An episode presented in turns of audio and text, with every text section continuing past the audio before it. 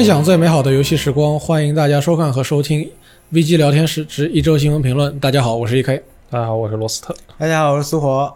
呃啊，这本周的新闻评论呢，我们迎来了一位第一次出镜的朋友，对，嗨，这就是我们的新编辑苏活。嗯，简直简直是一个人就是一支军队。嗯，大家最近打开我们的游戏时光 APP 的话，可以看到十条新闻里面有八条都是苏活发的。有那么多吗？来给大家说一下。应该也就四五条。嗯啊，不过主要的话，呃，确实今天早早上的凌晨发布会，我确实发了很多相关的新闻。就微软 Xbox 游戏发布会，呃，嗯我们可以直接跳到，就直接进入正题了吧？那那我我还想让你多介绍一下你自己呢。既然你都这么说了，我们还是进入正题吧。哦，这个在广受大家期待的呃微软 Xbox Game Showcase 呢，是在呃二十四号的凌晨零点开始了。对，然后持续的时间有一个小时。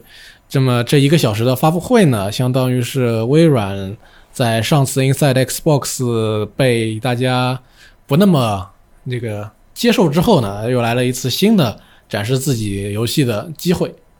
那么在这次的展示当中呢，有很多的游戏呃公布了，或者说是给出了进一步的这个消息。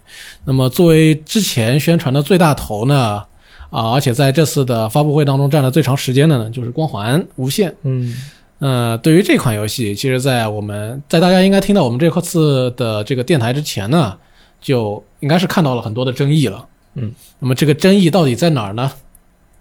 这个争议，呃，你是在问我吗？对，当然是在问你了。啊，就我觉得主要是集中在它的那个画面上吧，应该是这样。嗯，对它的这个画面确实被人诟病不少。对，好反正光环呢，它上来是一个光环无限，我觉得挺好，因为不是 GTA 五，我觉得这点特别棒。啊，对我被 PS 五给搞怕了，把 PS 五的那个发布会给搞怕了。这次也没复刻游戏吧？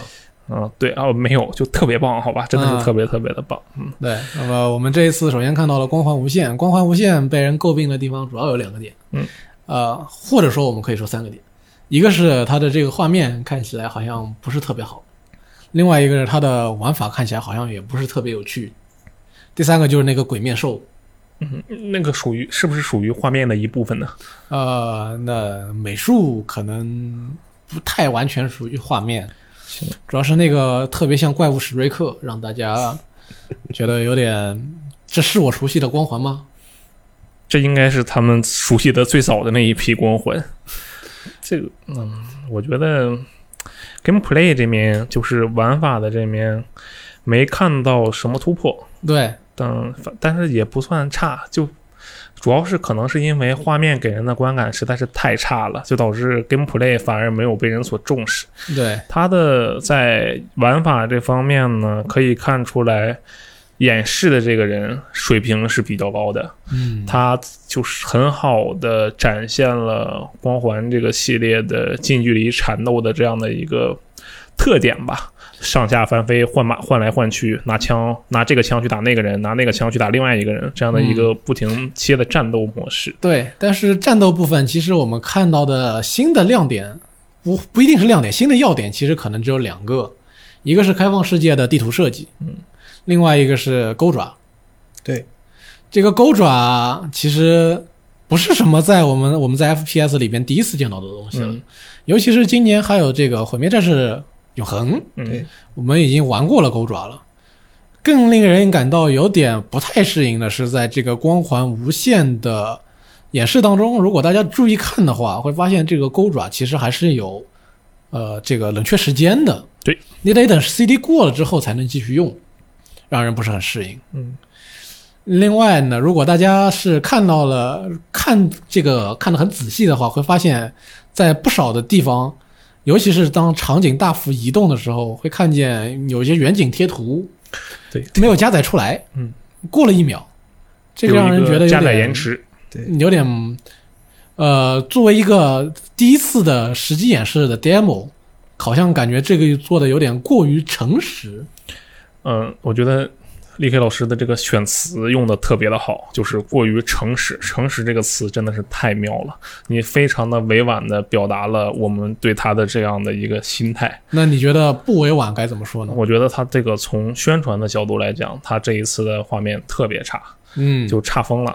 因为我先不说他没有有没有影子这个事情，因为他有一些敌人他没啊，有影子，对，有一些敌人没有影子，然后像是那个，当我们这个演示的人打掉精英的护盾层的时候，那个效果也是让我闪瞎了眼，因为我特意回去玩了光环五，就为了对比这个事情，嗯，然后发现这个效果怎么说呢，就很诚实，返璞归真了啊。返璞归真，对，然后就是我觉得他就但凡首先不说这个画面是这样的，就算这个画面是这样的，能同意把这个画面放出来，作为这十分钟开场演示的那个人，也应该就切腹谢罪。对，他嗯我觉得这是一场非常严重的公关灾难。对，因为它作为一个 Xbox Series X 的护航游戏，而且是微软这个可能说是他们最成功的一个三 A 呃第一方游戏系列，嗯这光环，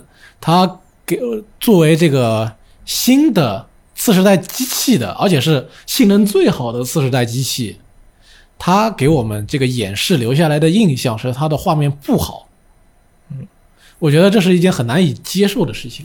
对，简单来讲就是我没有想到次时代主机游戏第一方游戏实机首秀会出现一个最后会变成一个这样的结果，这个是呃超出我的预料啊，往坏了的方向的超出我的预料的。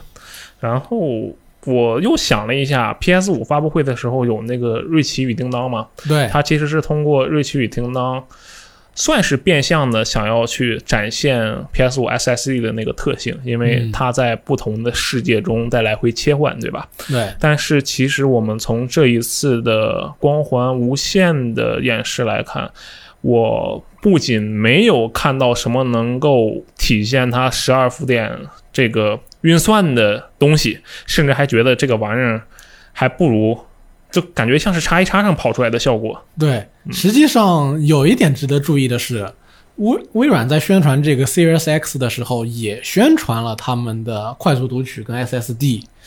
所以说，如果在这一次的这个画演示画面当中，我们看到远景贴图长呃要隔一段时间才能加载出来这个现象，某种程度上是不太能接受的。嗯，因为按理说，微软告诉我们，呃不，告诉我们通过它的这个 SSD，我们我们能够做到一些以前以前做不到的事情，比如说它那个挂起在进入或者说几个游戏在游戏状态中进行切换，嗯。那都都是在宣传中都是通过 SSD 来做到的。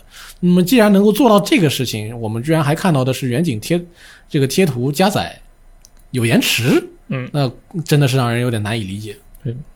这个画面很糟糕。然后我今天啊二十四号的凌晨直播发布会结束之后呢，大概是当天早上的七点左右，就刚好有一个跟三四三的人的采访，嗯然后我就问了一下三四三的人。就是我们其实很多媒体啊一起问，就是这个画面是怎么回事？我们委婉一点说，就是这个画面到底是怎么回事？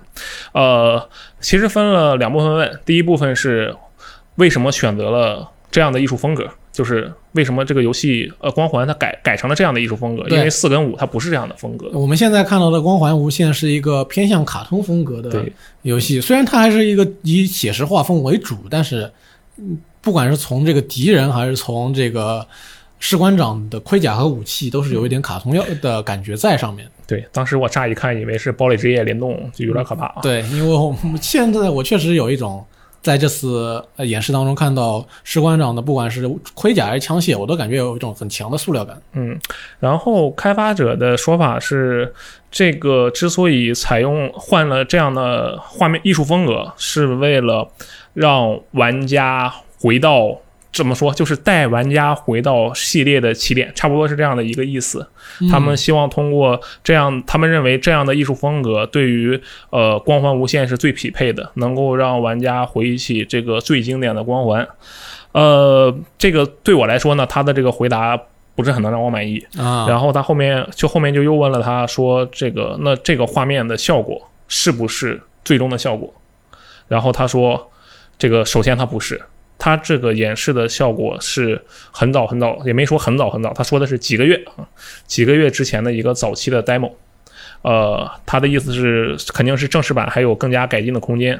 我的想法呢，就是我觉得他的这个解释我能理解，但是实际上还是刚才的那句话，就是就无论他谁家的演示，我觉得大部分都是早期版本嘛，大家都是现拼出来的，也有人是这个很早之前都做好的东西。对，但是你把这个东西放出来，我觉得这是一个巨大的问题。就它可以是很早期的版本，那你不应该给至少给这些玩家去看你这样的一个版本，这个版本实在是有点差。对，而且吹毛求疵的说，在演示当中呢，有一些比较细演戏的玩家、眼尖的玩家看到了一些不太能够让人接受的东西，比如，比如说在这个它的钩爪上面，我们看到它的画面上那边的功能键其实应该是 LB，嗯，但是在后游戏后一段的演示当中，它又变成了 RB。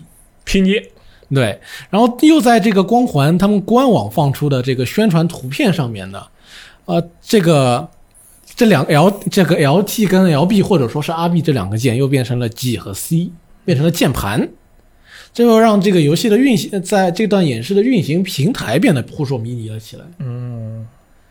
嗯，就这个它确实有很多很很多的问题，而且啊，对，刚好就是我又还问了他一个问题，我问他在叉你们有没有在叉一叉上进行过这个游戏的测试？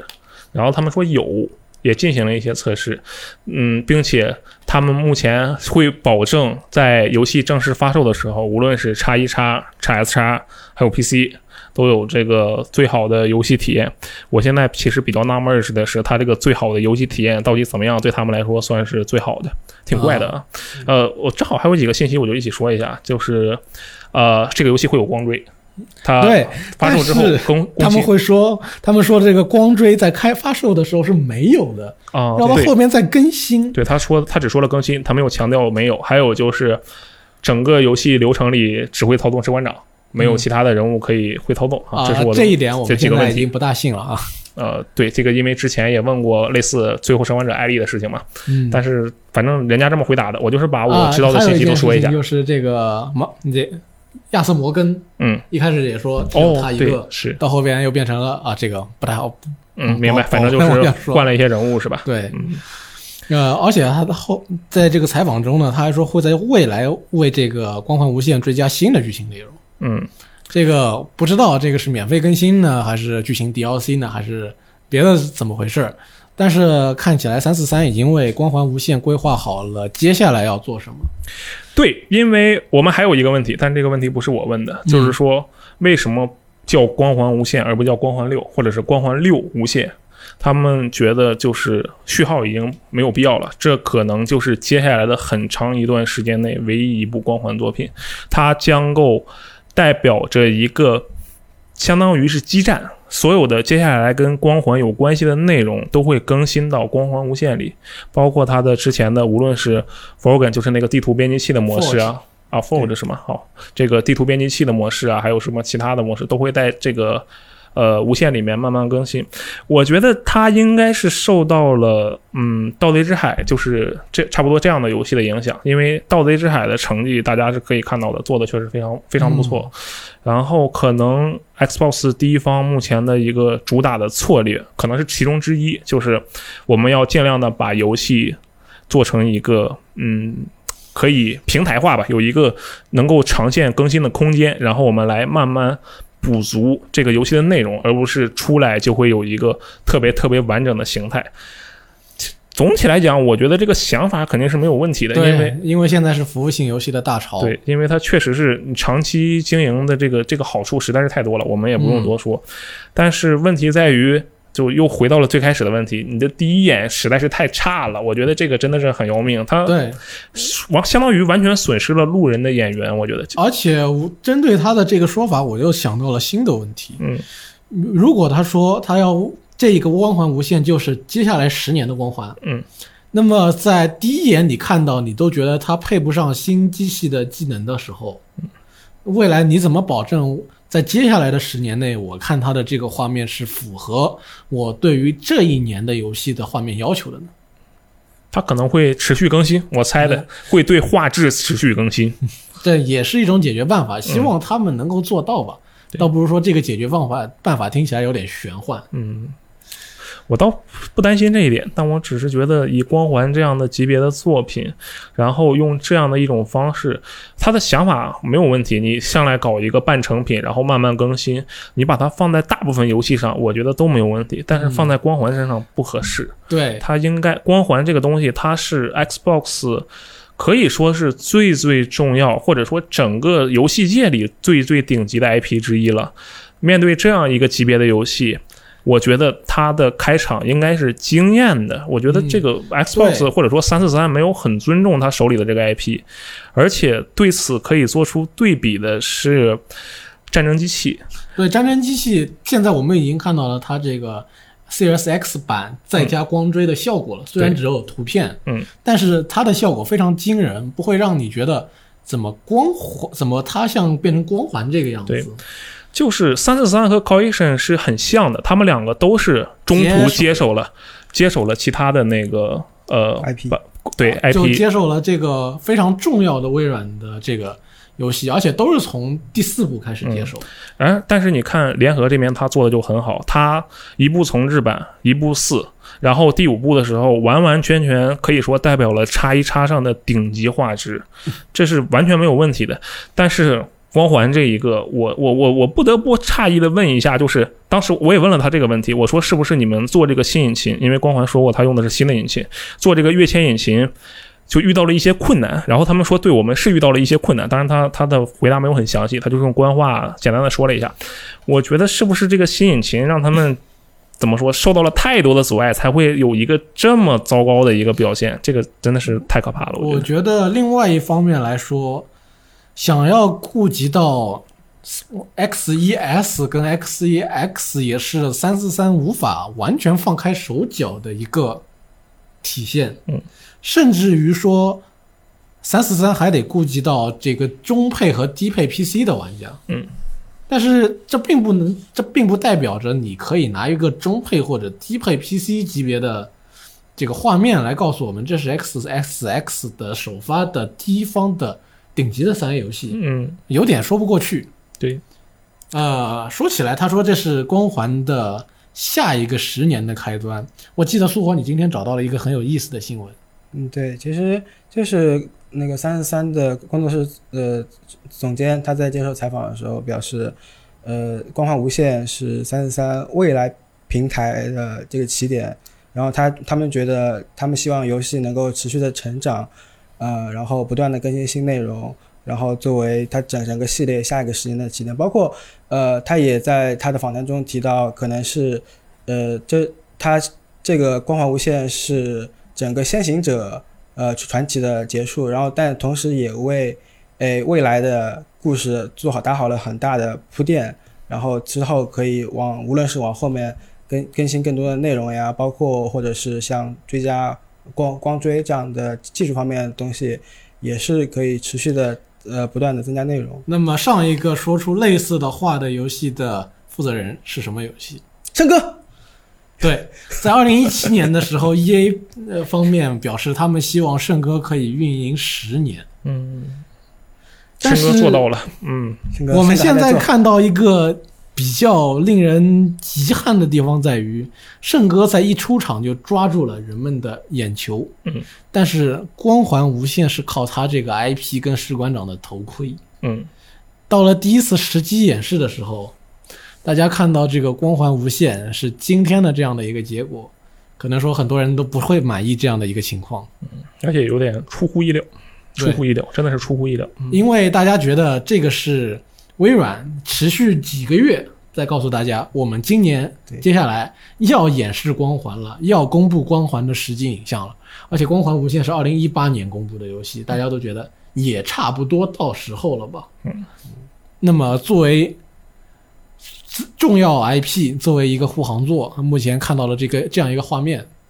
嗯、只能说非常的遗憾。尤其是今年五月份的时候，微软这场发布会其实有点差强人意的，所以大家就导致对这场发布会的预期更加高，要求也更加高。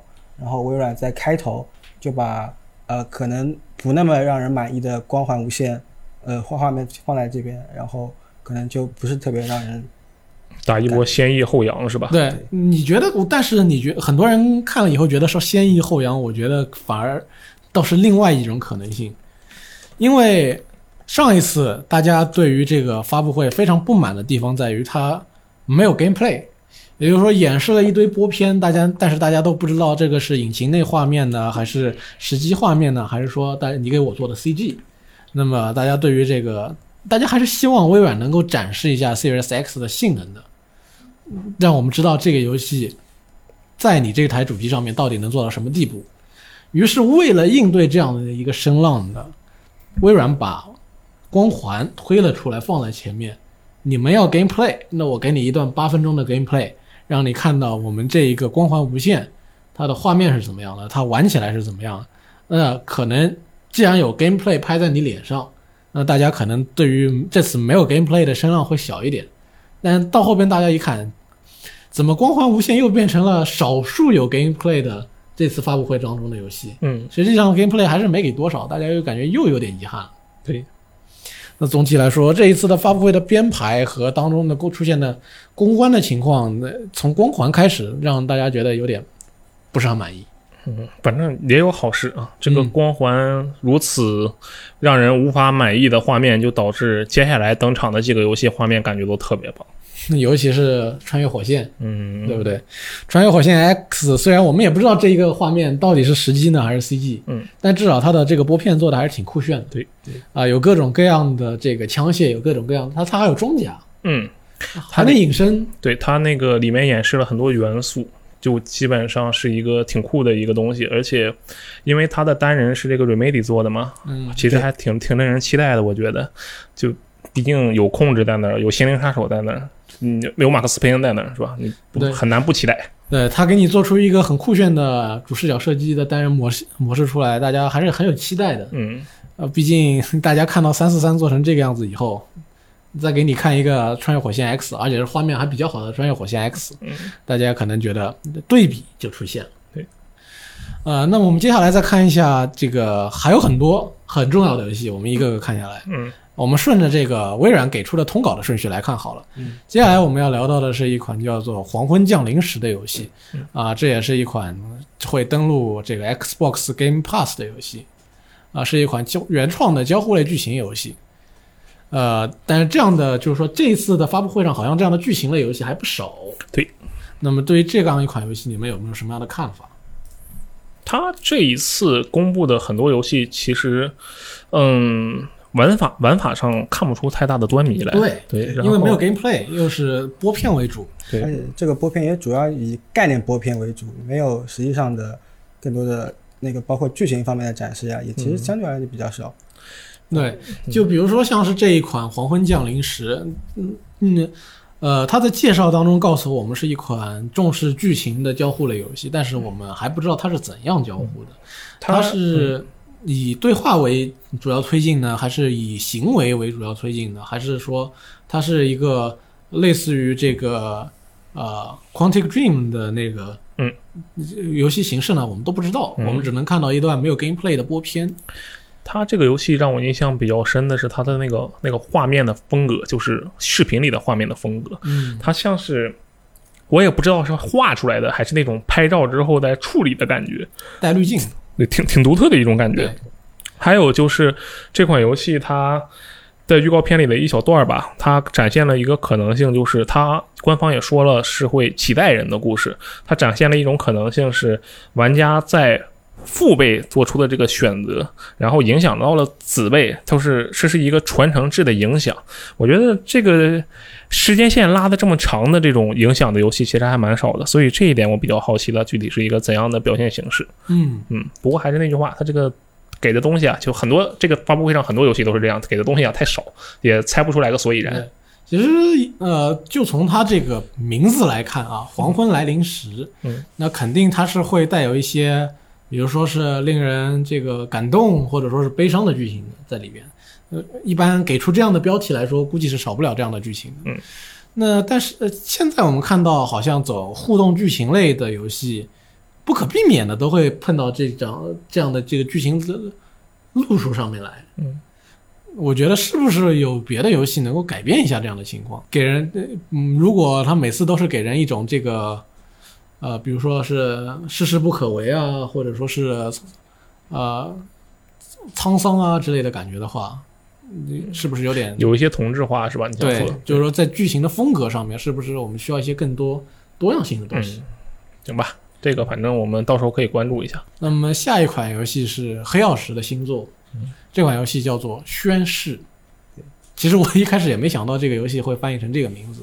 嗯这个游戏也是一个以概念性呃预告为主的游戏，我们不知道它怎么玩的，但是唯一能够得到的信息，它应该是它一款是一款第一人称的游戏。嗯，是一款射箭可以射很远的游戏。其实后来它也稍微展示了一点疑似 gameplay 的部分，就是呃那个主人公第一视角，然后左左手画了个符咒，然后右手拿拿着一把剑，呃，然后根据介绍来说，这款游戏应该也是呃永永恒之之柱是同世界观下的游戏，所以可以期待一下，就是看看呃之后会有怎么样的具体内容，嗯、从永恒之柱世界观继继承下来。呃，然后永恒之柱的老玩家其实应该也会比较兴奋这款游戏，而且黑曜石还是想做他们自己呃一直以来想做的那个 R RPG 第一人 RPG。嗯，对，我觉得这个游戏看起来特别的像老滚。我的对妈哟！就其实我这两，呃，因为这个接下来我在这之前，嗯呃，黑曜石也正好公布了天外世界的 DLC，所以我们就放一起说。嗯，因为天外世界的那个 DLC 呢，就 DLC 本身来说，目看不出太多的东西来，但是我的感觉是，它里边的出现的敌人种类好像没有什么太多的新东西。嗯，呃，我们肯定还是要会走一段这样的探索这一个星系当中秘密的一个冒险，但是会有这个 DLC 的诚意会如何？我觉得可能还挺难说。对他目前看他给的那几个镜头，应该是一个新的星球吧。嗯，然后因他为我们知道有这本片当中还有几个星球是不能去的。对呃，还有一点是，这个 DLC 目前没有说过它会加入到 XGP 里，现在只说的可以九折购买。我觉得这个 DLC 肯，因为《天外世界》的本片它素质不差，基本盘没有问题，关键在于它数值后面崩了。那么它 DLC 的表现是可以期待的，不过我觉得也不用特别的去觉得这个东西会给我们带来怎么大的改变，应该也没有。因为天外世界考虑它本身的成本，它后期的重复度是比较高的。嗯，如果它能在这一次的这个 DLC 里边能带来一些不同的新东西，那确实很好。对，但是如果做的比较一般的话，我觉得也是意料之中。嗯，为什么要放在一起说呢？是因为天外世界大家很很明显的能够看到是一款很有贝塞斯达风格的这个 RPG。嗯，对，是这样的。这个比喻，那这个大家玩过的朋友应该都很了解。嗯，呃，他在很多地方都有这个从贝塞斯达身上带来的东西，所以看到在这个宣誓这个给出了一个第一人称一手剑一手画符做魔法的这个动作之后，嗯，我很害怕，这就是我。那不是说很害怕吧？我觉得他弄不好是一个很有这个上古卷轴气息的 RPG。那挺好，我很喜欢。他如果真做出来的话，那我真的很对期，待。反正你上古卷轴六也做不出来，也很没个信儿，对不对？嗯，对。嗯啊，还有一是个黑，嗯对，还有一个是他们的 Grounded，就是嗯，小人。叫做禁闭求生是吧？嗯，嗯，对，这个游戏的预告片很有意思。对，而且他马对其实就咱们这个咱们就不用多说了，因为七月二十八号就抢先体验了。对，马上就能玩，到我。们到时候进去玩玩就知道了。对，好像它还是个可以的那个联机合作的游戏。四人合作啊，可以后院在你的后院中生存。看起来，反正到时候玩玩吧。夏日游戏节的时候我玩了一下，没觉得有什么特别的点，就是一个小人儿大虫子，基本上就是这么个东西。到时候再看一看，我觉得它正式呃抢先体验版可能会有更多的东西。嗯，呃，接下来我们看的这个顺着这个顺通稿的顺序，就是本次发布会的最后一款游戏嗯《神鬼预言》对 Fable。呃，这也是一款从从很久之前就被玩家念叨，也被很多舅舅说要重要那个复活啦，要有游戏要重启啦，有工作室在做啦的游戏啊，嗯这次呢终于来了。对，当时是我在直播的时候，我说如果我们看到的第一款游戏是光环的话，那么这个发布会里面最后面肯定有一个比光环更重头的东西。然后，发现，哎，果然是这个《神鬼寓言》。它这个《神鬼寓言》，首先整个画面的风格和系列前三座是完全不一样的，呃，但是也有可能是因为这是播片的原因。对，对这个不好是说 CG，对然后游戏里的给出的信息，它的背景它有一个旁白音嘛，它旁白音讲述的事情基本上就是一个《神鬼预言》系列的那种有一些胡闹，然后充满了可能性的一个基调的几句话。呃，预告片中的信息我能够看出来的是，他开场的那把剑里面有一个工会的标志，其他的就没觉得有什么特别的。他最后一个远景我我认不出来，我我虽然《神鬼预言》玩的还蛮多，但是最后一个场景我我没太能认出来。对，《神鬼预言》这个预告片呢是一个非常典型的这个画饼式播片嗯。啊、纯 CG 啊、没有这个发售日，然后你也只能看到一个类似于概念的一个东西，对，还很短。就又让人想起了贝塞斯达，是吧？嗯对，又是这个上古卷轴六的那个预告片。我天，我们这短短的几分钟之内提了不知道多少次上古卷轴，可以看出这个游戏是有多么的令人欢受人欢迎。嗯，对所以说，这个《神鬼预言》这件事情只能告诉了大家啊，确实在做了。对，但是它是什么样，什么时候能够玩到啊，还是一个未知数对我估计两年或者三年后吧。啊不。过我想，就是因为舅舅其实传这个游戏已经传了很久了，嗯，那如果传了这么久，再加上嗯，它已经正式公布了，那其实其实已经可能已经做了相当一段多时间了。嗯，那他你觉得为什么不放一个 gameplay 演示呢？呃，那我想就是为了制约索尼是吧？我还有后招，嗯，有估计有可能。我觉得你的想法也有一定的道理。但是如果只是在两三个月之后就放出一段这个怎么说呢，演实实际画面的话，又感觉你为什么现在一开始就给放一个一分钟的这个 CG，让大家觉得有点不爽。嗯，行吧，这个到时候看看。我觉得还需要一定的时间。当然，如果他很快就能玩到，那当然更好了。对，嗯我觉得很快就能玩到，反而让人有点担心。对，尤其你在你见过了黑楼英菲特尼之后，我天，这嗯，不过。嗯 Playground 这次来做呢，是他们早几年就在招人，说我们要做开放世界 RPG 了。啊，那么总算是招到招人招到现在，我们总算也知道他们在做的是什么。呃，希望他们能做好吧。对不过总之总体上来说，他们做的这个《极限竞速：地平线》呢，是我们非常喜欢的一款作品。嗯，那么说到《极限竞速：地平线》呢，《极限竞速》这次也公布了，而且这次公布的呢是一款重启作，直接连序号都没有了。嗯这次的这个画面呢，肯定也是很好看的。嗯而且由于，而且这它的这个赛车游戏，它的引擎内画面跟实际画面，我相信应该不会差得太远。哦，是这样吗？对，嗯因为我觉得会影响到它画面表现的内容，可能不会特别多。好，这个演就是它引擎展示的这个效果，真的是惊到我了。嗯尤其我还是那句话，在你看过了《光环无限》之后，你觉得这个画面真的是太可怕了。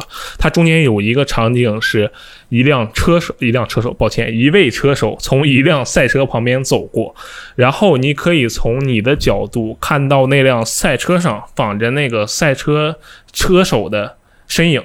的基础上，你可以在那个赛车的车身上反着的赛车的车手的头盔上，再看到反着的场景的场景，就是整个是一层三层的一种反射的感觉，超级酷，光光追是完全给你做出来了，对，非常非常可像怕。光环还说我们以后再加，嗯，让人感觉你这个是在搞什么呢？还有就是这一次呃《极限竞速》的这个正传，它相当于是应该是重启了，对吧？对，相当于是嗯重启了。我觉得它可能跟光环无限一样，要做一个超长期运营的打算。就是我不知道，我不是很确定。我觉得有两种可能，第一种是它是 GT Sport 的那种那种东西，这是一种可能。第二种可能就是他也要做一个长久更新的打算，毕竟还是那句话，《盗贼之海》实在是成绩有目共睹，然后现在也是一个很流行这样的一个我觉得开发模式吧。既然 GT Sport 已经开始走这种呃隔一段时间就是更新几辆新车进去的这样一种运营模式，嗯，那么很有可能 GT 赛车七跟极限竞速这次的新的极限竞速都会走这样一个模式，嗯，因为它是一个稳定、持续，又能够每隔一段时间就有新东西能够吸引玩家回来玩的样嗯这样的一个做法。而且考虑到这个模，毕竟他们是偏向模拟竞速的一个竞速游戏，呃，玩家可能他的这个玩家对于求新的意愿并不是特别高，嗯。他们希望你能够一次性的就把我给我把这个赛道做好做还原，嗯。好让我长年累月的在这这条赛道上面用车，同一辆车来提升成绩。那么不断的更新换代的意义好像没有那么大，嗯，要做的就是不断的吸引他们，用长期的这个运营来让他们，呃，长期的运营，比如说是长期的新的赛车的追加，嗯还有这个新的赛道的追加，以及新的线上内线上的这个线上跟线下的这个比赛的追加。我说这个是不是线上跟线下，应该说是网络跟单人比赛的追加，好让他们有持续的内这个动力玩下去，也好让他们持续的为这个游戏进行消费。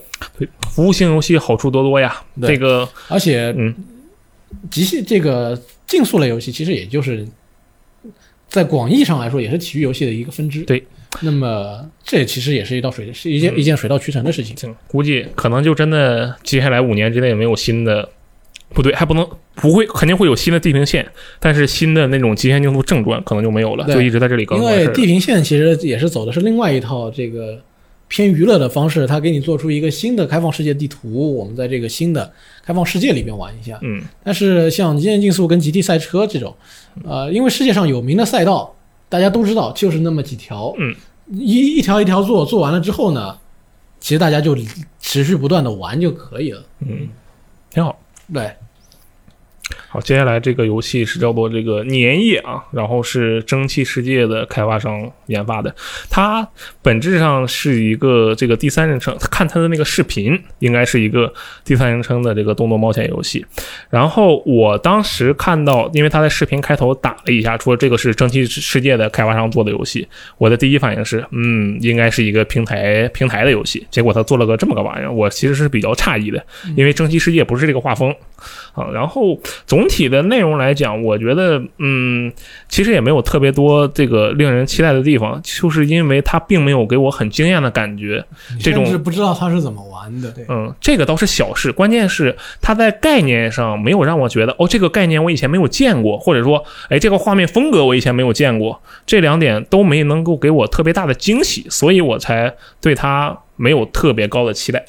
嗯，嗯我主要还是看它能够能不能在这个当中展现出一些玩法上面的完全不同的东西来，但是目前来看还没有。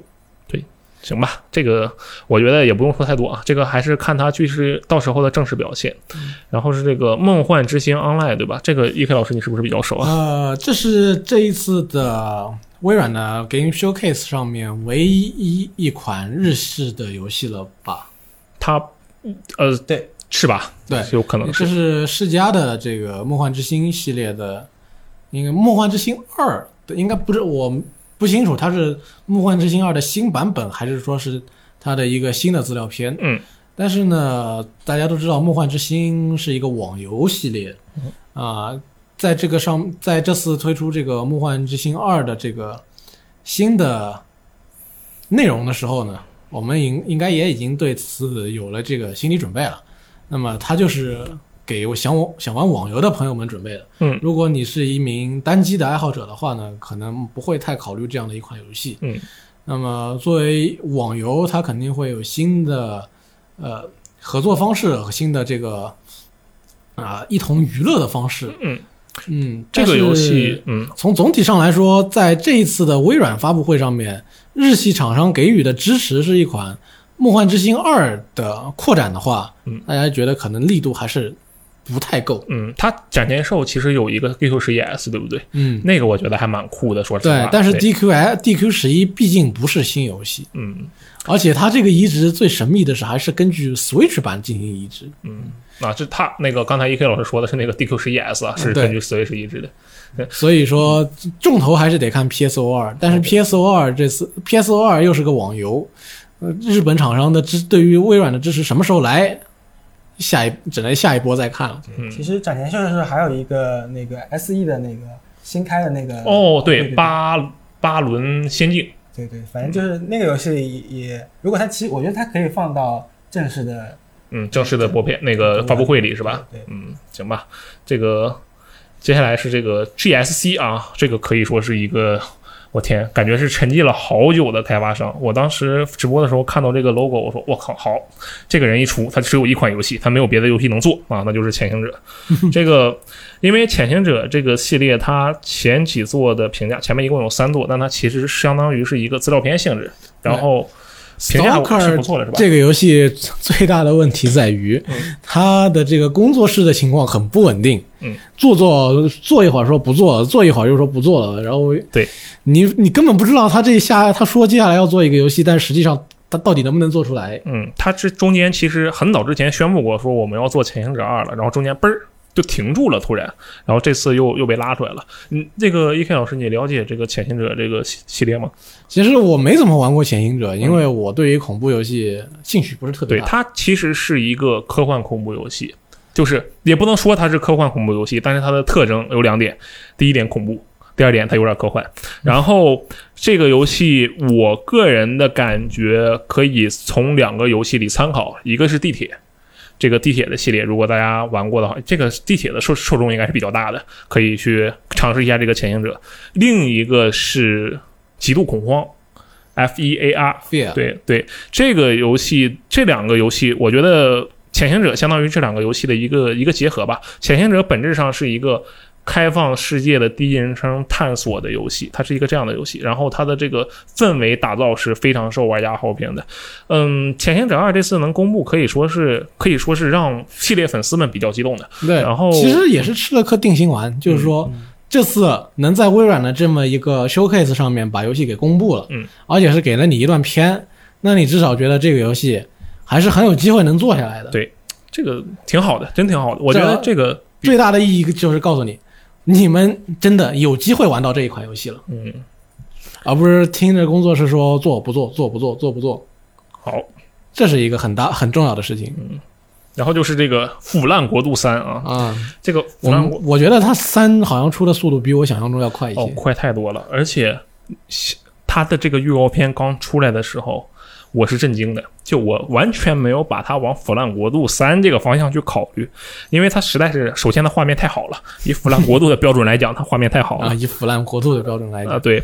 还有就是它里面的一些特性让我没意识到这是《腐烂国度》。《腐烂国度》是一个开放世界，你养据点，然后去杀丧尸的一个这样的游戏。但是前半段毫无据点要素。嗯，对。但是这个《腐烂国度三》的这个预告片上来是。一个这个女主跟一个熊还是狼，应该是狼吧对峙，然后突然狼没叫，她一嗓子把狼吓跑了，这首先让我震惊了一下。后面还有就是这个女主去碰到了一头变了异的鹿，那应该是应该是一头鹿，应该是鹿，对，变异了。我这两个地方结合起来，我就完全想象不到这是腐烂国度，因为这个系列没有过这样的元素，我觉得。《腐烂国度三》如果能把它预告片，我先不说画质，画质能做出四分之一来，我都觉得它已经超神了。四分之一，嗯，然后就是说它的这个内容，假如说《腐烂国度》能，《腐烂国度三》能够做出预告片中这些内容的特性来，比如说它展示的《腐烂国度三》，我们真正玩到的时候，里面有呃有一定能力，有一点可以说是超能力了，能跟着野兽对吼的那种生魂者，然后还有。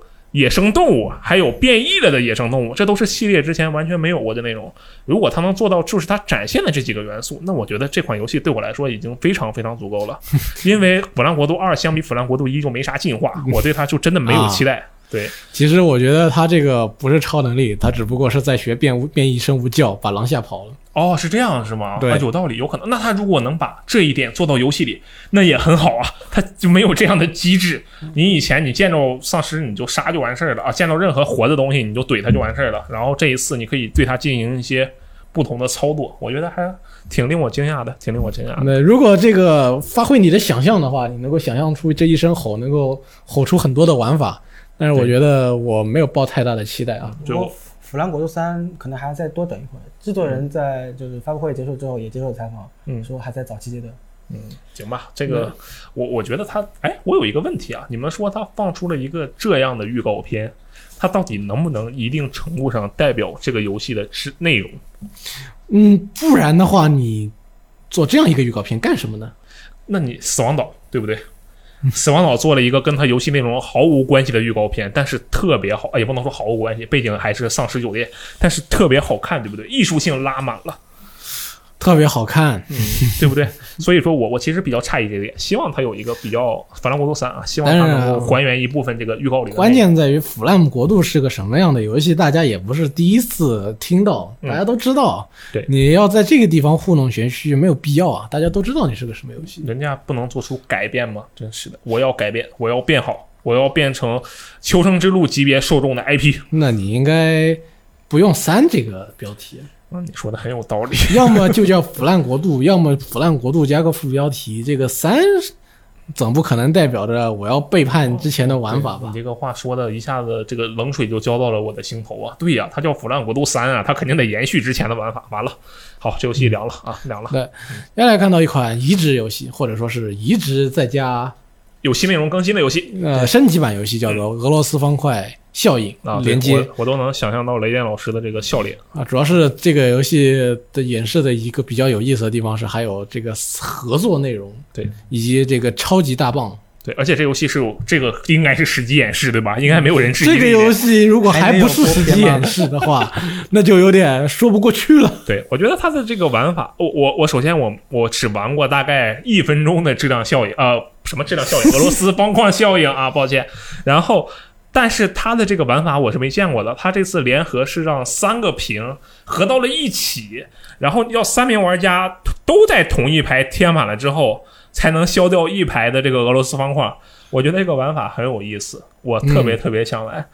这个，而且它中间不是还出现了一个巨大的一个一个长棍儿吗？对吧？对，那个巨棍儿对我，我觉得这个，我我真的好想玩。我虽然不知道为什么，但我真的好想玩。啊、我没那么想玩，但是我知道俄罗斯方块是虚拟主播联动的一个非常好的游戏，所以我希也许能够看到一种新的这个嗯俄罗斯方块的这个观看体验，我还是蛮期待的。我我也特别想看别人玩，就感觉看别人如果三个人连不到一条线上，然后就感觉又是一个新的很好的有劲神器这种游戏。嗯，嗯，三个人打不过一个，有可能会变成这样。三个三三个打一个被反杀，你会不会玩然后，嗯，接下来是这个战锤四十 K 黑潮。啊？战锤四十 K，你对这个战锤有研究吗？我对战锤毫无研究，但是我对它的这个公布的内容很感兴趣。为什么呢？因为它是一个看起来是四人合作打僵尸的游戏，而我是一个求生之路爱好者，我对他公布的内容非常感兴趣。啊、那这个游戏，那到现在你已经看到了好多个打僵打僵尸的游戏了。对，但是其他的吧，我觉得你很难去怎么说，它的预告的内容与它原本的玩法，它会有偏离。比如说《腐烂国度》那种，就我不知道我到底该信它原本的玩法，还是信它预告的这个内容。然后，但是对于这个呃战锤四十 K 这个黑潮呢，它的这个开发商。这个矿鲨鱼，它之前是开发那个末世鼠疫的，战锤末世鼠疫的，对，所以说它这个东西加上它的这个预告片，我觉得他们两个的内容是一致的，可以合理的推测出这款游戏正式发售之后是一个怎样的情况。我都猜好了，它是这样：这个你扮演的是这个士兵，对不对？然后你拥有这个武器，你就没事闲着，你就在各个地方你就去打僵尸。然后每个士兵呢都有自己的这个啊 loadout 啊，有这个装装配啊，还有这个技能树的升级，还有这个呃角色的这个装备的数值的成长，我天，我觉得没有问题啊，OK 啊，我就设就完事儿了啊。这个东西我的脑中能构建出它的玩法，我觉得这个游戏我是比较比较看好的啊，那你也可以去玩《僵尸世界大战 Z》啊。但是《僵尸世界大战 Z》是这个手感太差了，啊。我相末世鼠疫的手感虽然没好到哪去，但我觉得它应该比《僵尸世界大战 Z》好一点啊，反正都好不过《求生之路》，对吧？啊。对，求生之路实在是太强了，嗯太，强了。对。但是我们说到《求生之路》，正好提一个花边新闻。嗯，这个我们伟大的阀门社，嗯呃，创始人加布纽维尔呢被从三月份开始呢就被困在了新西兰，他瘦了吧？出不来了。嗯从最近的照片来看呢，他侧面看好像瘦了一些，但正面呢？呃，没怎么瘦，哎，而且好像看他的这个胡子很白，他的头发的前一点的地方也很白，不知道他过得怎么样啊？也许回不到自己的家，让他非常的焦虑。嗯，有可能吧，有可能。嗯哦，继续看这个发布会上的内容，命运二》呢，它的新的资料片嗯也在这个发布会上公布了，对，让阳让让棒机跟三四三同台竞技，很多玩家感觉非常的感慨。嗯，他这个其实因为我们现在目前呃，苏国你玩命运二吗？我进好，那我们现在编辑部应该没人玩命运二，对吧？就是我说的玩，不是那种玩过的玩，而是每天上去刷的那种玩你是说应该说是在编辑当中没有啊。对，就是编编辑当中是没有是吧？对 OK，但是呢，在办公室的人员里边还是有的。哦，是这样是吧？好，那么编辑中没有。然后就是我觉得，首先这个《灵光之客》的内容本身怎么样，我相信这个真正喜欢的玩家肯定都有自己的这个判断，因为它已经其实不是首次公布嘛，这是一个公布蛮久的东西。我觉得比较值得一提的是，它这次棒击出来有点儿打脸三四三，就是光环的。真正形态可能应该是命运这样，就我猜的啊，就是随便这么一个想法。然后就是他这次公布说，他会在九月份登陆 XGP。嗯我根据我看到的那个消息是，他九月份他本体基础版内容会登陆 XGP，也就是说，它在 XGP 里的运营模式，其实在跟 PC Steam 上的运营模式是一样的。本相当于是本体免费，当然 XGP 并不是免费的，但是你可以幻象的去理解。但是 XGP 关键是不一样的地方在于，它总有一天还要出来的。哎，不一定，万一它不出来了呢？对不对？那也可以，那也是另一种解决方式。嗯，但是你还得购买 XGP 呢。对，这是个问题。XGP 毕竟还是要钱的。然后我觉得它的这个模式呢挺好，因为据我所知，PS 四是会免过，对吧？嗯，但是它还没有真正的进行一个。但你这么说也不对，因为 XGP 它也不是免费的。我总是总是想近乎的把 XGP 换成一个金会员免费的东西，对吧？它不是金会员。嗯，这个东西就很怪。然后我觉得它的这个模式肯定是个好事，这个运营模式应该是。应该微软、Xbox 跟棒机都都没怎么谈，可能应该都已经搞定这个事情了。这非常符合它棒机从它年二开，不能说年二，从命运二开始吧推行的这个命运二的这个运营方式是非常非常符合的。嗯，我觉得可以预见的是，它这一次应该会为它带来更多的这个嗯玩家吧，对为命运二带来更多的玩家，而且还有一个消息是，下时代命运二会支持跨平台联机。那么到了那个时候，呃现在命运二已经支持了跨平台存档，那么它到了下时代又能跨平台存档，又能跨平台联机。我觉得下时代就该命运三了。考虑到命运一的这个运营时间的话，嗯，啊，也有可能啊、那可能下时代稍微往后一点，至少这个咱们今年就下时代了嘛。那嗯，命运还会至少运营两年呢，他之前也说过了，对不对？我觉得，嗯，这个东西就很好。到时候下时代大家一起跨平台游玩，这个对于命运二，无论是对于命运，无论对于棒机还是对于 Xbox，都是一个我认为是双赢的事情。这个这个决策很不错。嗯，啊、网游它毕竟是有这个跟单机不一样的运营模式嘛，嗯所以棒机它既然觉得这样很好，那这样在在别的平台上面扩张一下也是顺理成章的事情。嗯，那我们看下一款游戏，嗯下一款是这个，呃，这个应该怎么翻译呢？应该叫做《永恒狂野》是吧？呃，嗯嗯，我们暂且这么说吧。好，我们就叫它《永恒狂野》啊。然后它是这个呃盗贼之海的这个开发商，然后做的这样的一款游戏。它的这个官方描述呢是将会给玩家在自然和魔法世界中带来令人难忘的体验。啊，玩家在游戏中将以神的身份探索世界，将自己与周围的世界联系起来。这款游戏我记得它有一个说法是，这款游戏跟光环无限一样，是两个真正、啊、还有个俄罗斯方块效应，是真正的时机。但是这个其实没有对没有显示出来，没有让人感觉到。但是有一个说法是，它这个游戏的呃展展示出来的内容也是实际的内容。这个游戏它的风格，卡通的风格，还有它整个的这个意境，尤其是它预告片中有一段那个一个大的鱼。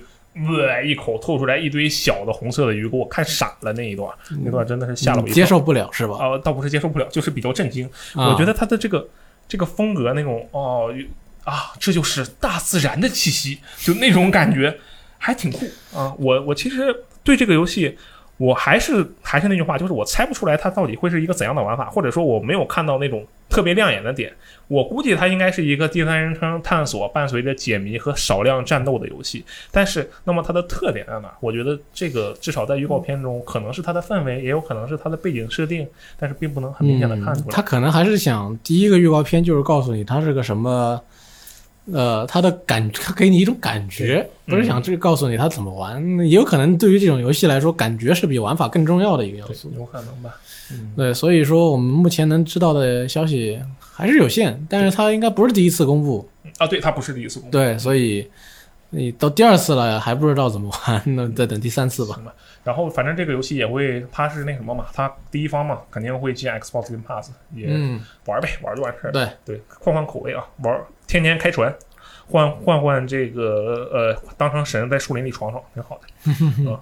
然后刚好说到这个啊，下一个就是也是一个不是第一次公布的游戏，就是这个灵媒啊，对，它是这个呃层层恐惧那个开发商做的一个游戏。他当时他第一次公布的时候，我记得是是 Inside Xbox 吧，应该。就是对，就是那那次 Inside 对。Xbox，然后他当时是说的很清楚，就是我们的这个团队啊，大部分都是寂静岭粉丝，然后我们请了这个闪光火，我们要做一个自己的寂静岭，然后做了这么个玩意儿啊。就他这一次展现的内容，我觉得这是一个正确的宣发的节奏。他这一次展现的内容，确实是让我嗯，大概有一种明白了，有点明白了他这个游戏要怎么玩。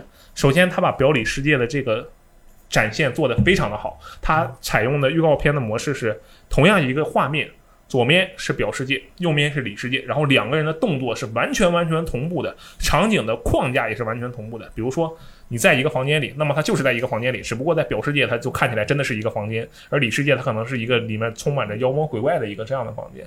我觉得它的这样的一个宣传是非常非常不错的。首先让我理解了。这款游戏啊，表表里世界是它的重点，还有就是它到时候的玩法，我大胆猜测一下，会不会是一个呃需要玩家去疯狂快速切换，有点像《泰坦陨落》的那个《呃泰坦天降二》的那个穿越关啊，或者是《Dishonor》那种穿越关这样我觉得。不会，我觉得不会。这如果他如果他不会的话，那他可能是寂静岭那种感觉是吗？嗯对，那就是一段是在表世界，另一段是在里世界，然后来回折腾，是吗？也有可能，我觉得这样的可能性更大一点，因为它目前来看并不是一个追求呃快节奏的动作游戏。对，但我我其实我想说的并不是他那样会快节奏，我只是觉得那样会给人强烈的情感冲击。比如说，我们现在我们在坐在演播间里，我们看到的是一个健康的演播间，然后啪打个响指，整个世界进我们进入了里世界，后面所有的手办全火了，要把我弄死。你说这个东西它刺不刺激？但它不一定快节奏，对不对？但是嗯我觉得它的它给这个东西噱现在给的噱头是很足，但是做出来什么样子是一个非常需要非常大的这个嗯，其实是要存疑的是吧？那做出来效果怎么样？是真的是非常的存疑，你根本不知道它都后边是个，对它这个东西噱头到底能不能成真，还是一个很大的疑问。对，我对于这样子有探索意向的游戏，当然是很很支持，但是它能做的怎么样？目前来看，我感觉总是有种不安的情况在里边。反正《层层恐惧》的呃氛围塑造还是不错的。这款游戏也是会进入 XGP，反正到时候玩就是了。我是肯定估计是打不通，因为这游戏恐怖游戏我害怕啊啊。但是我是很对这个游戏真的是非常非常感兴趣，我也不知道为什么，真的就是因为它的这个宣传节奏，对对它有了非常好的、非常不错的好感。然后这个啊，下一款游戏可以说是这款下一款游戏其实跟那个《潜行者》有点像，是这个脑航员。我我为什么说像呢？因为他们两个都是那种沉浸了不知道多长时间，然后嘣儿又被拉出来的一个这样的游戏。而且仔细一想的话，我觉得这样的游戏好像还挺多，最近啊挺好。脑航员它之前系列前作的评价是比较高的，就但是卖的不好，但评价很高。然后玩家控制那个小人就跑别别人的脑子里冒险去。它这个游戏的亮点就是能够很好的将这个玩家所处的世界与那个世界原本的宿主的特性结合到一起。但是相对应的这一部分内容，在这次的预告片里，我却没有看到很多，这就让我感觉有点奇怪。而且加上这一次，它这里面大眼睛实在是太多了，它太吓它吓着我了。它在这里面的这个这个预告啊，总体来讲，脑航员这个游戏我是首首先我是相信它的，因为它确实是一个比较有名气的一个游戏了，可以说是。但是它具体的表现会怎么样？我觉得这一次反而可能需要再想一想，因为它它现在它当年的那个风格，如果它放在现在的话，它不是一个很，而且现在也不算很新颖的风格了。现在这种映射式的、对称式的这个风格，现在也是很常见的。这个可能还需要看这个开发商怎么再努力一下。嗯其实还有一点是，这个预告片这款没有体现，但是呃，其实这款游戏呃宣布也延期了，延了、延到二一年了。哦，是这样是吧？它是从一九年延到二零年的，嗯，然后这次又宣布延期了。但是我觉得这次延期不是因为开发商遇到什么大问题，嗯，呃，它应该是被微软收购了嘛，所以之前也有新闻报道说嗯，因为被微软收购了，我们有更多预算了，嗯所以我们能把砍掉的内容做出来了。那所以这次可能是为了把这些砍掉内容补回去，所以需要更多的开发时间。那我们稍微稍微延期一下，那也无可厚非。对，可能它的它的量这次可能会比较足，对嗯，有可能是这样的。啊，对，这个游戏好像也是一个算是有时机的东西，但是你说它的这个，我不是说这个画面不好啊，就是这种画面风格的，显然不是大家想看到的，大家大家显然想看那种超写实的那种画面风格。主要是这次大家希望有游戏能够展现这个 Series X 的强大性能，但是想要看到的那种极限啊，极致写真那种感觉，光环没做到啊。对，很很很怪，很怪哈。哎，今这我们聊这个场发布会，基本上就是在黑光环啊。啊，没有没有，主要它真的是有点糟糕啊，嗯也不是黑它，就是是我觉得是宣发失误啊。嗯，应该是公关灾难。对还有就是啊，最后一款游戏是这个 Don't Know 的，就是《奇人生》那个开发商的新作，叫这个为何啊？为何？我觉得这个官方翻译翻译的哎挺好，它正常叫 Tell Me Why 对吧？对然后为何那个为呢，还不是那个就为啥呀那个为，而是那个说出来的那个为，称谓的谓。哦，这个翻译我觉得它妙极了，就美极妙极，简直 OK 顶呱呱啊！这是个翻译首先它的在我心中就加两分儿，这个翻译非常的好。然后这款游戏它之前我记得要申请一个记录，就是说要成为这世界上首款以跨性别主角为以跨性别人物为主角的游戏，它做到了。它就是世界上首款以跨性别人物为主角的游戏。它讲述了这个姐弟俩的故事，然后原本是兄妹俩，最后变成了姐弟俩，对的这样的一个两个都跨了，啊，好像是这样。我我没记错的话，它是一个这样的东西啊。厉害。然后对于 Don't Know 的来说，它的 Don't Know 的的情感烘托能力、它的音乐选取能力，以及它故事的编排和它背后想要引申出的那种主题的能力都是没有问题的。所以说，对于 Tell Me Why 这款游戏，我们其实我觉得没有不就不用担心太多，它应该会有不错的表现。而且这款游戏在八月二十七号的时候，就第一章就会发售，一共三章。我觉得这个游戏应该应该不会有什么太大的问题。这个这个游戏恰好恰好就是 Don't Note 的强项，看他们怎么驾驭这个题材吧。对，看看他怎么把这个呃跨性别这个事情融入到这个故事里去，这可能是一个比较重要的点。如果他又是强行搞了个噱头，但是最后其实故事不是围绕着这个来的话，那就有点嗯，对，这就宣传过度了让人感觉像是那种什么政治正确的那种，有点挂羊头卖卖狗肉这种感觉。就比较差。反正这个游戏八月二十七号，然后也会 Xbox Game Pass。啊，我觉得这个整场下来最大赢家就是 Xbox Game Pass，就啊，好，这个 Game Pass，那你 C 吧，那我就玩儿，就只能这样了呗。对，所以说在这么一次发布会看完之后呢，大家可能觉得还是喜忧参半啊。嗯，喜的是又有一些看起来比较有意思的游戏公布了，忧的呢还是光环这个表现实在还是不行。对对，其实我们讲道理嘛，如果没有光环的话，也不能不行，没有光环也不行。光环的演示没这么糟糕的话，就是画面上真的是那种我靠顶级画面。如果他那个画光环的画画面是我靠就那么顶级的话，嗯，那这场发布会挺厉害的。对，这场发布会真的很酷，但是不是，可惜没不是入国，可惜没入国。是吧啊。不是，那还是那句话，如果光环画画面好，那就是绝杀，但是要不得。接下来就继续出招吧啊！不是说八月份还有 Stage of Play 吗？还有索尼的那个发布会吗？我们就反正只要售价没公布，一切都可以继续这样出招出下去。无所谓，我不在乎，你就我能一直看你们打，我无所谓，你们不要再打了啊！我就在旁边看。回合制游戏啊，就回合到现在，嗯，结果大家都在出烂牌，都在出小牌 啊！你出一张三，我出一张四；你出一张五，我出一张六。我们大牌在什么地时候，在什么时候噎着不肯出？嗯，但是有一个发布会呢，这周很短，但是让大家很开心。嗯，那就是任天堂的第三方迷你直面会，嗯。对，公布了很多大家感兴趣的东西，啊、最主要的呢是这么几个，啊、真女神转生三》呢，重高清版十月二十九号就要发售，嗯。发售的时候呢就支持这这个中文。对，啊，除了 Switch 以外，还对应 PS 四。啊，这是老游戏。新游戏呢是《真女神转生五》，在公布之后就失去了消息的这款游戏，二一年发售，这是中文。那么这两款游戏的发售呢呃的公呃新消息呢，其实是让系列的粉丝是很开心的，嗯，总算有消息了嘛。对，而且又有老游戏可以玩，又有新游戏可以玩。无缝衔接，对，嗯，虽然不知道是在明年的一月还是十二月能够玩到这个 真女神转生五，但是今年的十月底呢，三代的高清版就可以玩到了，还有中文。对，这其实是一件很有意义的事情嗯，因为以前对于这种 JRPG 嘛，大家都知道文字量很大啊，又是日文的，大家平学校里面也不教。对，呃，如果是欧美的游戏呢，啃啃英文，强行啃一啃，说不定还能看下来嗯。但是日语问题就很大。对，这次作为一款零三年的老游戏，还给你做了这个首发中文，啊，可见阿特拉斯对于这个中文市场中文市场的重视啊，有了这个中文版呢，啊，你就能够知道这个游戏的魅力何在了，你就可以无障碍的体验它是不是女神异闻录卖的太好了？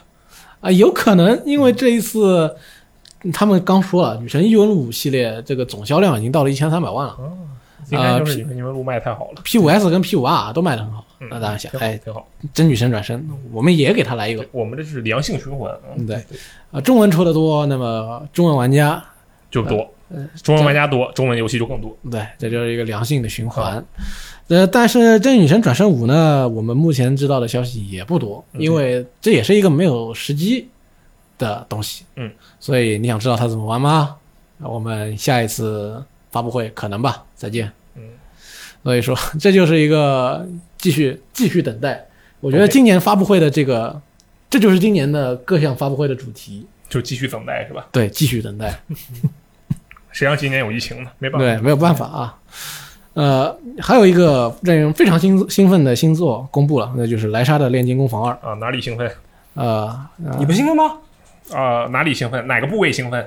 呃，那就是兴奋，啊！兴奋。啊 OK，哦，那我理解了。对，那确实是蛮兴奋啊，兴奋。嗯对，你看莱莎啊，这一款这个去年吧，嗯，广受大家喜爱的游戏女主角呢，啊，对，一条火腿，啊两条火腿，抱歉，嗯这这今年呢又要出现在我们面前了。哎，升级版火腿，那不变不变主角啊，又是她，又要能看到她这个充满活力的身躯。这个炼金工坊，我记得之前是一座一主角，对吧？在很早不动吧？很早很早之前，他还是会有连续主角的，哦，但是最近十十来年都没有再干过这种事情。嗯嗯，你们说是不是因为莱莎太令人兴奋了，所以就导致了他这一座还能？但是他没有让我特别兴奋你你可能不是大众的代表，对不对？啊，就是我觉得他的这个显露可能有点过于直白。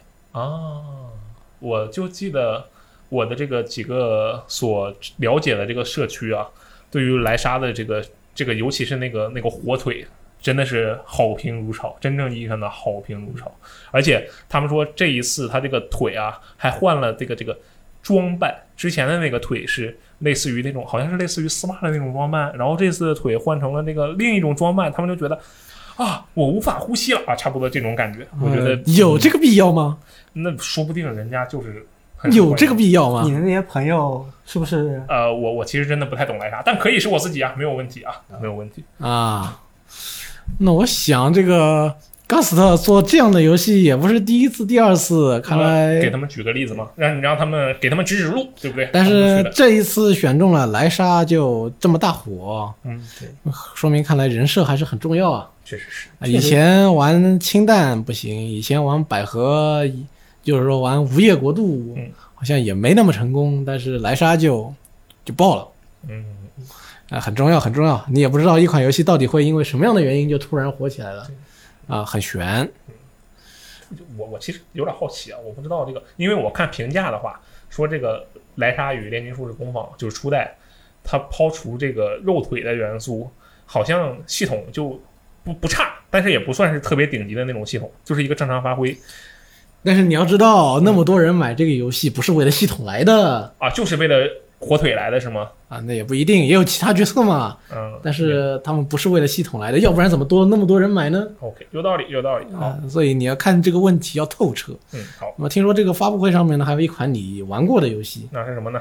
叫 Rogue Company 是吧？啊，对，这个游戏是一个这个第三人称的 PVP 游戏。它这个游戏呢，最近开始了测试，在艾比克上开始了测试啊，我在艾比克上玩的。然后这个游戏整体来讲，我觉得它必凉啊，就是必凉，它肯定会凉。必凉。呃，这个游戏是第三人称射击嘛，然后它它竟然不是吃鸡，首先我震惊了，它不是吃鸡，它啊是 PVP 真正的 PVP 那种模式的组对团队对战队对战，对对对。啊然后它的手感很好讲，它的手感就是全球使命。你们玩过全球使命吗？你这个名字说出来的，就让大家心里凉了半截啊！它真的是全球使命的手感，因为这个游戏我当时一看，我说这个材质，这个人脸长这样，让我开一枪，看看这后坐力反馈，我知道了，这是虚幻引擎做的。然后我去一查，它就是虚幻引擎做的。然后我就多开了几枪，我说我知道了，这就是全球使命的手感啊，它就是全球使命的手感，一毛一样。所以说，我觉得这游戏啊，它火不起来。啊，那说明我们也不用对它多了解了，是不是？呃，我觉得没啥必要，当然也有可能它确实能火，万一它能打我脸呢？我我觉得很难，我觉得很难，很难，对对吧？但是相信它能，希希望它能打我的脸吧。嗯，啊，那这就是一款让人有点尴尬的游戏了，对对不对？嗯，但是有嗯还是有很多能让大家很开心的游戏，嗯比如呃被人戏称为农村镇的《天穗之消道机》哦，对，啊，只要发售日总算定了嗯，十一月十二号。我记得上次还说是去年，嗯，或还是说是还是别的什么时候，但是这次总算是定了。嗯。啊，对应的也是 PS 四跟 Switch，这是一款又有动作要素又有这个经营要素，要素，对对。啊、能够符合很多人的乐趣的游戏，而且它还是这个日式的动画画风，对对对，有一位美少女主角啊，这个从各方面来说，很很很很很吃香，我觉得它这个设定。对，而且画风也很清新，对。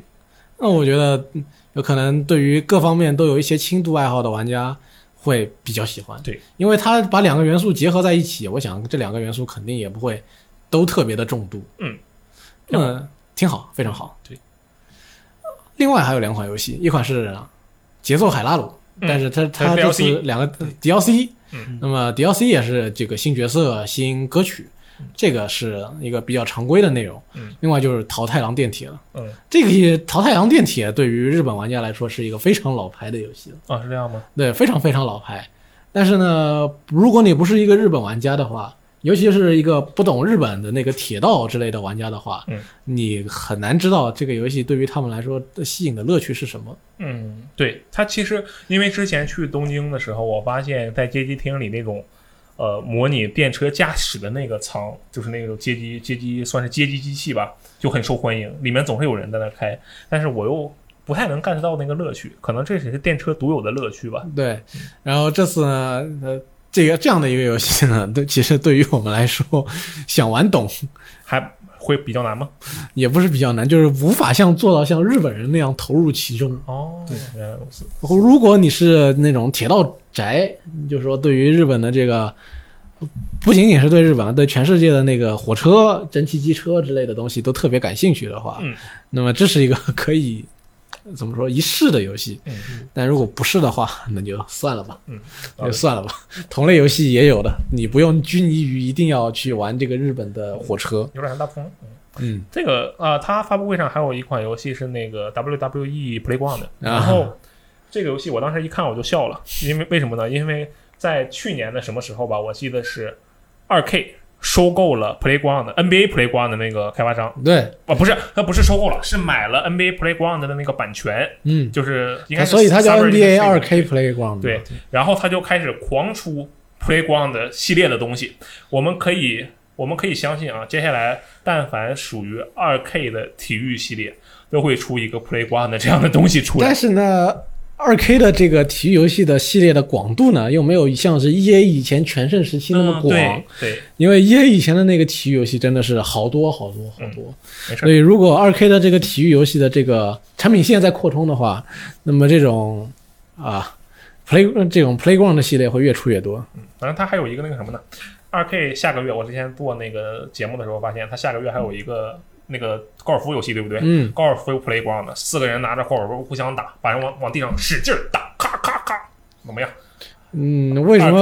为什么不是把人直接用高尔夫杆打到洞里去呢？呃，也也行哎，我觉得你这个想法更好。呃那这个洞一定要够大。嗯，很不错啊，很不错。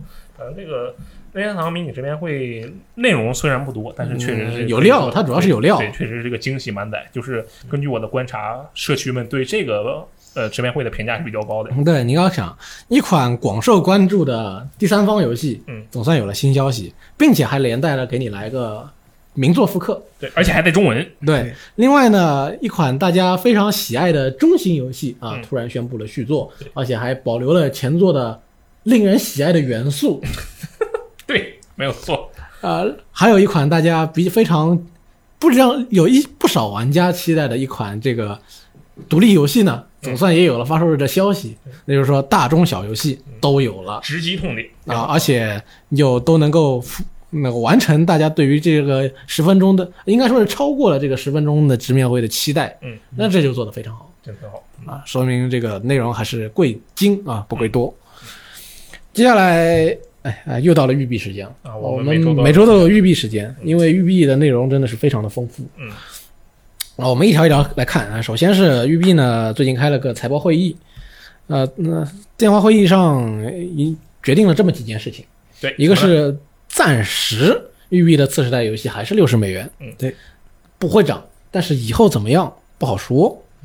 然后呢，在九月份呢，也就是两个月之后，育碧会进行第二场这他们的 Forward 的发布会，嗯，届时会也会有一些新的游戏的预告片或者演示吧，但是具体会有什么游戏没说。嗯，另外呢，碧海黑帆和渡神记还在顺利开发，大家不用担心啊。啊，CEO 很满意，好，超越善恶已经没有消息了。说明暂时做不出来。嗯，行，这个我当时看到他说会维持六十美元的时候，我的心凉了半截。为什么呢？因为我觉得它但凡维持六十美元，就意味着它的内购肯定不会减少了，对不对？啊、但是育碧其实根本无所谓，因为育碧它有普通版、豪华版、数字豪华版、啊数字黄金版，还有数字典藏版等等版本，对，它它现在是根本不怕你买六十美元的版本。好像还真是哈，真的是，他给了你足够多的选择，对，而且这个选择还特别的可怕，就是。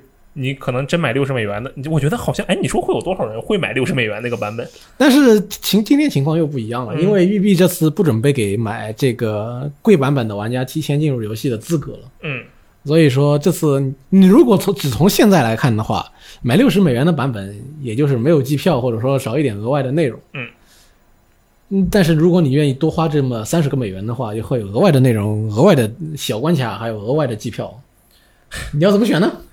哎行吧，我选择白嫖啊，我选择白嫖，啊，行吧？这个反正六十美元定价这个事情，最近也确实是炒得比较凶。嗯然后也可以，我们之前也在网站上发布了各种各样的观点嘛，这里我觉得也就没啥再讨论的必要了。那育碧，我对育碧的看法是，如果育碧决定整体游戏售价提升的话，嗯那么那么多的个版本，能不能宽容一点？嗯，我不想再花八八十美元美元买这个数字豪华版，就为了你给我加几个好像没有什么大用的游戏道具了。嗯，对，这个情况反正是蛮严重的。这个如果能够解决好的话，我不介意它涨价。当然，现在不涨价的话也很好。还是看看育碧的那个订阅服务吧，希望他能把他那个订阅服务做好一点。嗯，那至于这个《碧海黑帆》和《渡神记》呢，不知道能不能出现在他下一场的这个 Forward 发布会上面。他都这么说了，是不是很有可能会出现？我觉得他可能是 CEO 说发做的还情况还不错，是不是为了应对前段时间对于他们这两款游戏为什么没出现的质疑？哦有可能，也有可能。有有人说你这游戏是不是不做了、取消了、重做了之类的？嗯，他说我现在很满意啊，我们还在做，呃，给你定一下心。但是超越善恶估计真的不好说什么，应该是卡住了，这也是育碧手里为数不多的。因为超越善恶一开始吹的太过了，嗯，嗯，呃一个一个星球想降哪儿降哪儿，降哪儿下边一定有东西。飙过车神嘛，能对能做到，能做到。能，要是还是做出飙酷车神，那呃，那就让大家白等了。这个是有点遗憾的。那么，育碧在中国方面呢，又有两则新消息，一则是育碧中国发了一下一则这个致歉声明，表示已经收到广大玩家对于《看门狗二》免费赠送活动的反馈，理解大家没有收到心仪新呃游戏的失望心情，为沟通失呃这个失误表达了歉意。呃，对此呢，育碧在这个 Uplay 的国区呢，为《看门狗二》打了个折，现在只要十五块就能买到。啊，对，零点五折折。，但是十五块跟免费还是有区别的。对呀，我还能吃一顿午饭呢。十五块对于我来说，可能是出去买一根梦龙，再买一瓶饮料，对吧？我靠，你还吃得起梦龙，你真有钱。呃，但想吃的时候还是可以吃一下嘛。那这个时候你就会觉得还是区别很大。嗯，对。啊、你能免费的还要你付钱，你这个时候心里很不能接受。嗯，这个东西本来应该我免费开玩的。确实，主要是你话都说出来了，然后突然发现给不了，有点蛋疼。嗯，所以育碧这个也没有办法。我对于我们来说没有办法，他都这样做了。对，那还能咋办呢？所以我们也没有办法去怼他说你没有守守住你的诺言，好像做不到。呃，更加没有办法的是呢，育碧决定给 Steam 国区的游戏涨价。对，嗯，呃，大部分游戏都涨了，对，而且还出现了还出现在了港区、台区、新加坡区，就是说中文区的游戏集体涨价，嗯，而且还是在之前声明的同一天涨的。对就是嗯不过你刚才说那种为了表达歉意，然后我以为你下面就要要接它涨价了，我真的以为你要这么接。哎，那过去那我也不知道评论什么好，我只能说祝育碧中国越办越好吧。我也不是这个嗯奶或者说是嘲讽，我只能说育碧在扎根国内那么多年，又在国内搞了那么多的公关和活动嗯，他们对于怎么做，他们的公关团队肯定是心里有数的嗯。但是为什么做成这个样子呢？我也只能说，可能他们的公关团队已经做好了相应承担相应风险跟承担相应指责的准备。嗯，呃，对于国内玩家，会可能对他们造出现的这个批评声浪，也已经是心里有数。那么为什么要这么做呢？可能背后也有着他们自己的原因，或许是总公司的压力，又或许是别的什么的情况。呃，那 我也确实只能说，希望他们能够保持专业，在未呃应对未来的危机。那么聊完了这个有些沉重的内容呢，接下来我们又到了罗斯特最喜欢的游戏的时间。对啊，然后这个拳打 GTA，脚踢阿迪亚，男人必玩的游戏圣经啊，黑手党初代重置版，的它这个演示对，在七月二十二号如约而至了。啊，我在上期电台的时候，还是大上期的电台的时候，我说过，我说七月二十二日让我看看你的深浅，对吧？那它然后够深吗？对我看了一下它的深浅啊，我觉得够深吗？这个深浅刚刚好吧，恰好符合了我的长度。嗯我怎么感觉好像有点不太行的气息？嗯，其实这个我对它就没有那么大期待啊。首先，它游戏里面这个视频里它讲了一些特性，我就之前自己总结了一下。首先是这个啊，整个城市翻修了，然后在不更改这个地标标志性建筑的情况下啊，然后有些地方重新设计了，我觉得这是个好事，因为它之前的那个地图设计呢，肯定是有些落实了，这是一定的。然后它招加了很多的这个音频啊，然后还有全新的这个光影的引擎，我觉得嗯，尤其黑手党这个游戏，它特别特别喜欢在那种下雨的黑夜天搞事情，这个光影引擎一定要看革新，一定要跟上，这个体验会非常的好。然后就是它重新做了所有的过场动作，新增了镜头与台词，这个非常的重要，就是因为对于黑手党初代来说，这个故事就是它的灵魂。那么现在我们给灵魂穿上了小外衣、小外套啊，我就觉得，嗯，这个灵魂更加的安全了，这个灵魂的表现会更加的好。我觉得这点，嗯，非常的好。然后他说他的这个战斗系统啊，基于的是这个三代，呃，马菲亚三。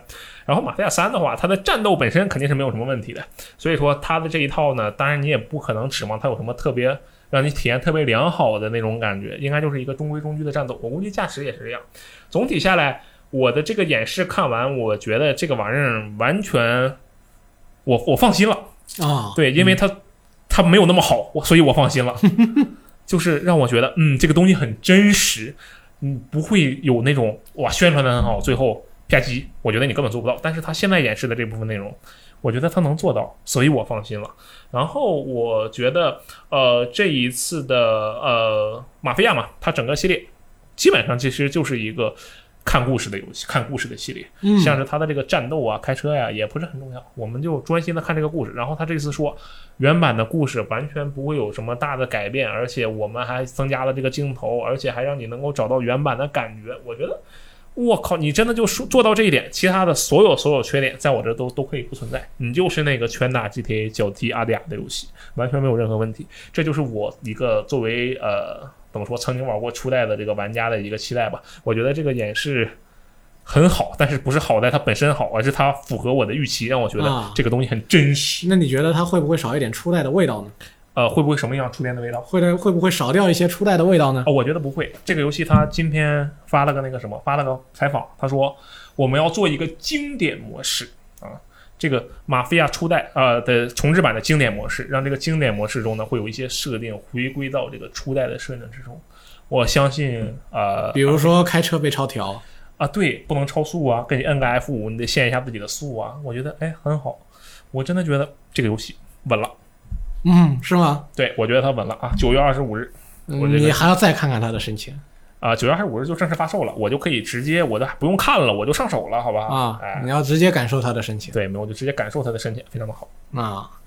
那这就是你接下来几个月的一大期待对，现嗯也不一定啊，还有 XGP 里面看给我啥新货吧，就这两个吧，基本上。对那么以上就是本周我们准备聊一下的内容呢。在下一周呢，我们伟大的中国游戏展会 ChinaJoy 又要回归了啊、届时呢，我们看看能不能给大家带来一些全新的消息嗯啊、去通过我们前往现场啊，又是一年一度的汗流浃背的时期了。没有错。是的，啊呃，也不知道有没有朋友愿意在 CJ 的现场或者附近或者地铁站，嗯呃偶遇到我们。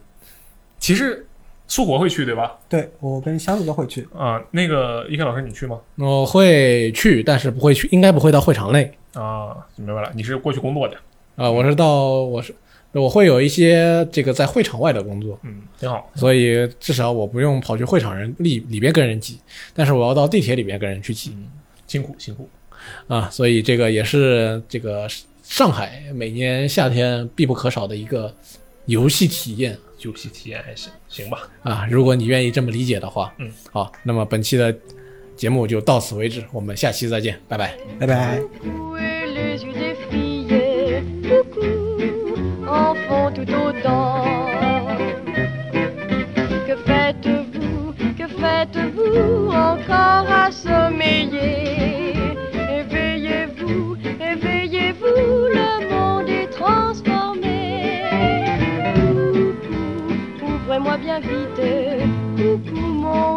Cœur vous invite. Coucou, il faut nous aimer.